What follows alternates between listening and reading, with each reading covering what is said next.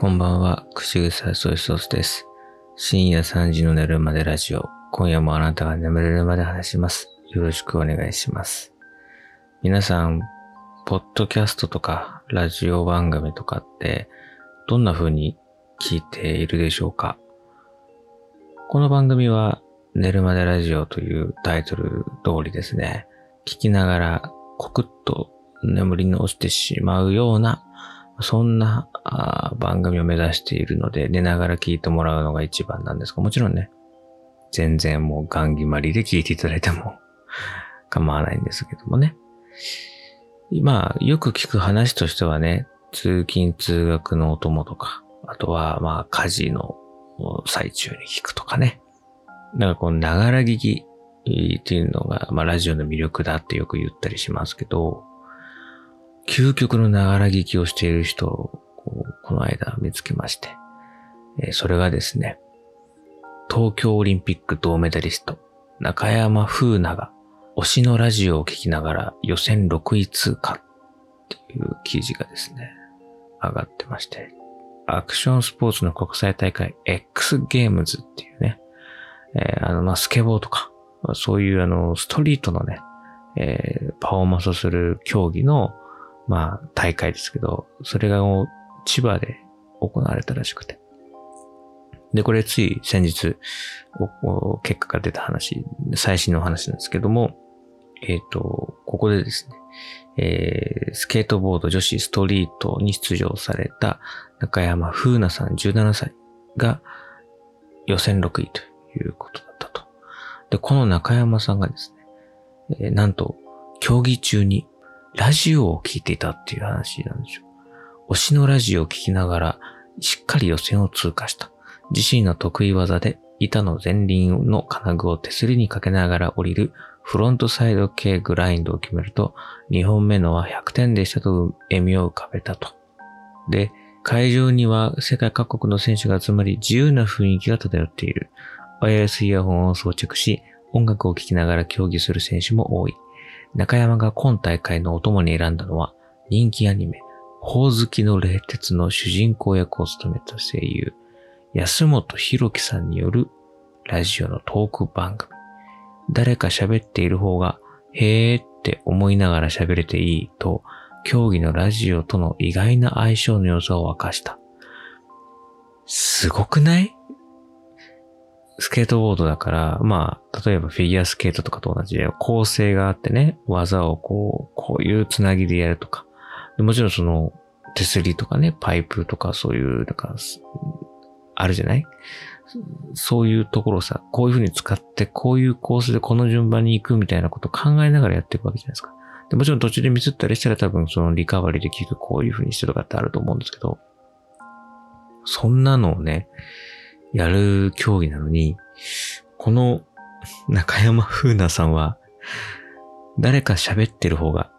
へーって思いながら滑れていいっていうことはさ、トークの内容をさ、自分の中で咀嚼しながら滑るわけでしょ？す、そんな、その脳のさ、その何、余白があるんだと思ってね。その競技のことで頭がいっぱいになるんじゃなくて、あ、なるほどね、つってね、えー、あ、ひろき、あ、意外とフリートーク面白いじゃんみたいなことを思いながら滑ってるってことでしょすごいなと思って。究極のながら聞きですよね。これで、例えばさ、まあ東京オリンピックで銅メダリストなわけですから、まあ、今後のね、こういった国際大会で、例えばじゃあ優勝って時に、ラジオを聞きながら優勝しましたなんていうのは、すごい時短ですよね。あ皆さんも多いと思うんですよ。この、このポッドキャスト聞きたいんだけど、なかなか時間が作れないんだよなっていうね、悩みはあると思うんですよ。この方の場合は、その競技をしながら、あ、このラジオちょうどいいわ、つって聞けるっていうのから、究極ですよね、本当ね。例えば、なんだろうね、皆さんだったら本当に、じゃあまあ会議でね、プレゼンをする。こうね、大きいスクリーンの前で、パワーボを使ってね、自身の売り込みをするっていう時に、ながらで、オールネタ日本聞くっていうね、そういうこともできる上で、仕事とラジオの両立みたいなことができるっていうのはすごい話ですよね、ほんとね。ぜひね、中山風奈さんにはね、いろんなラジオを 聞いていただいて、あの、だから、一番滑りやすい番組ランキングとかね。あの滑りやすい番組ランキングでお笑い芸人さん選ばれたらちょっと嫌がるかもしれないですけどね。滑りやすいってどういうことみたいなね。スケボーに合う番組をね、ぜひ教えてほしいですけど。僕はね、あの、どっちかっていうと、ながら聞きができないタイプで、できないというか、まあやりますけど、そのま移動中とかね、あの、電車の中でとか。でもあれ、厳密に言うとさ、ながら聞きともちょっと違って、だって電車の中ってさ、何もすることないじゃん。だから、なんていうの、釣り革に捕まってるか、椅子座ってるかでじっとしてるわけだから、ながら聞きっていうのも厳密に言うと違うのかな。じゃあ、例えばじゃあ掃除とかね、炊事、洗濯、そして家事の仕事をね、やりながらってなると、結構うるさいじゃん。あの、あの、シンクのさ、水がジャーって当たる音とかさ、食器が擦れる音とか、掃除機のかける音とかさ、洗濯機のゴンゴンゴンって音とかさ、うるさいよね。だからあの、ちゃんとラジオのトークがさ、耳に入ってこなくて、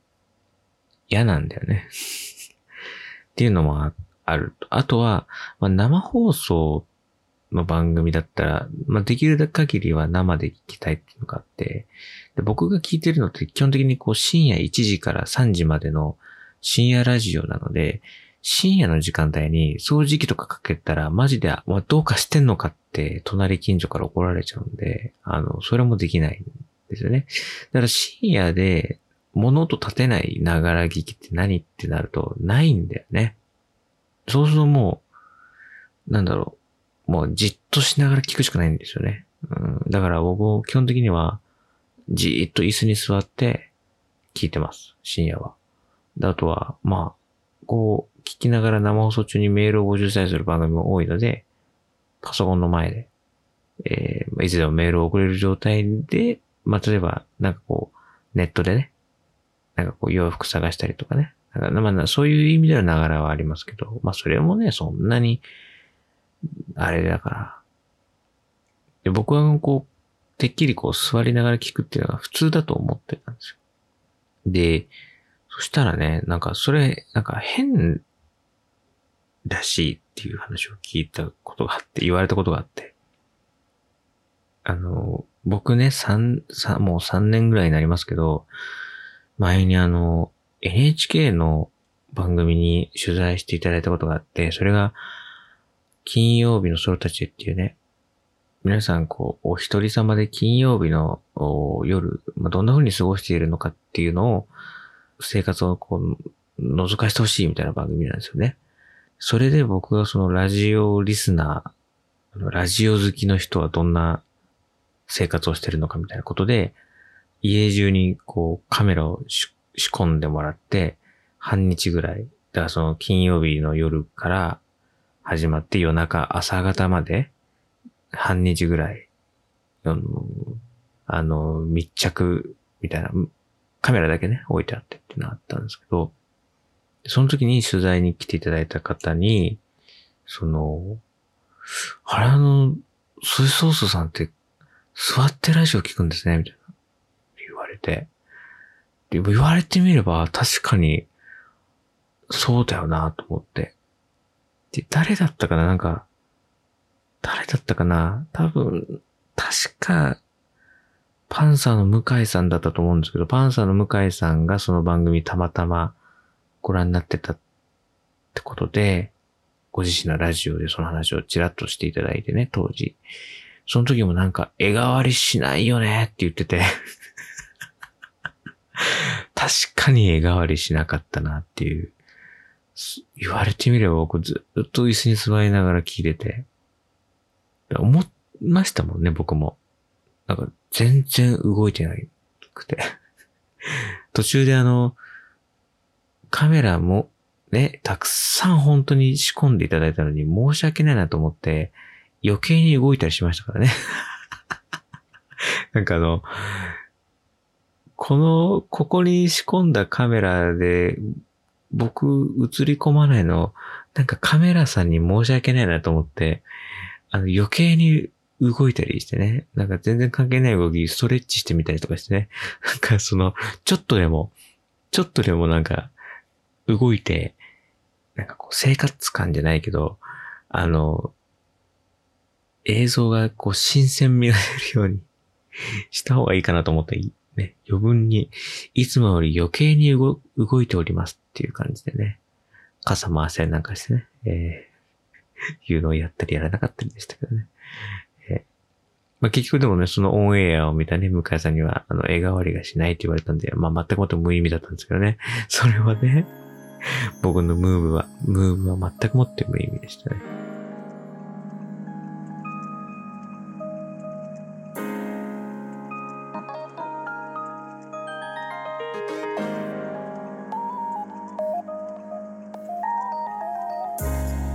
では皆様からメッセージを募集しています。概要欄に貼ってるリンクから飛んでいただいて、メッセージフォームからぜひお気軽に投稿してください。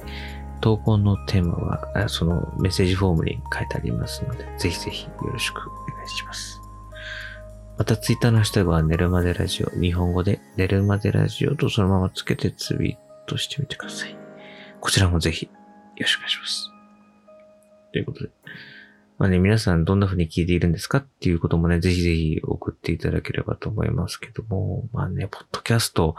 ポッドキャストはね、意外とそのラジオは聞かないけど、ポッドキャストは聞くよっていう方は結構多いって聞きますので、まあそのラジオ文化とはまたちょっと違うというのと、ポッドキャストは生放送じゃなくてね、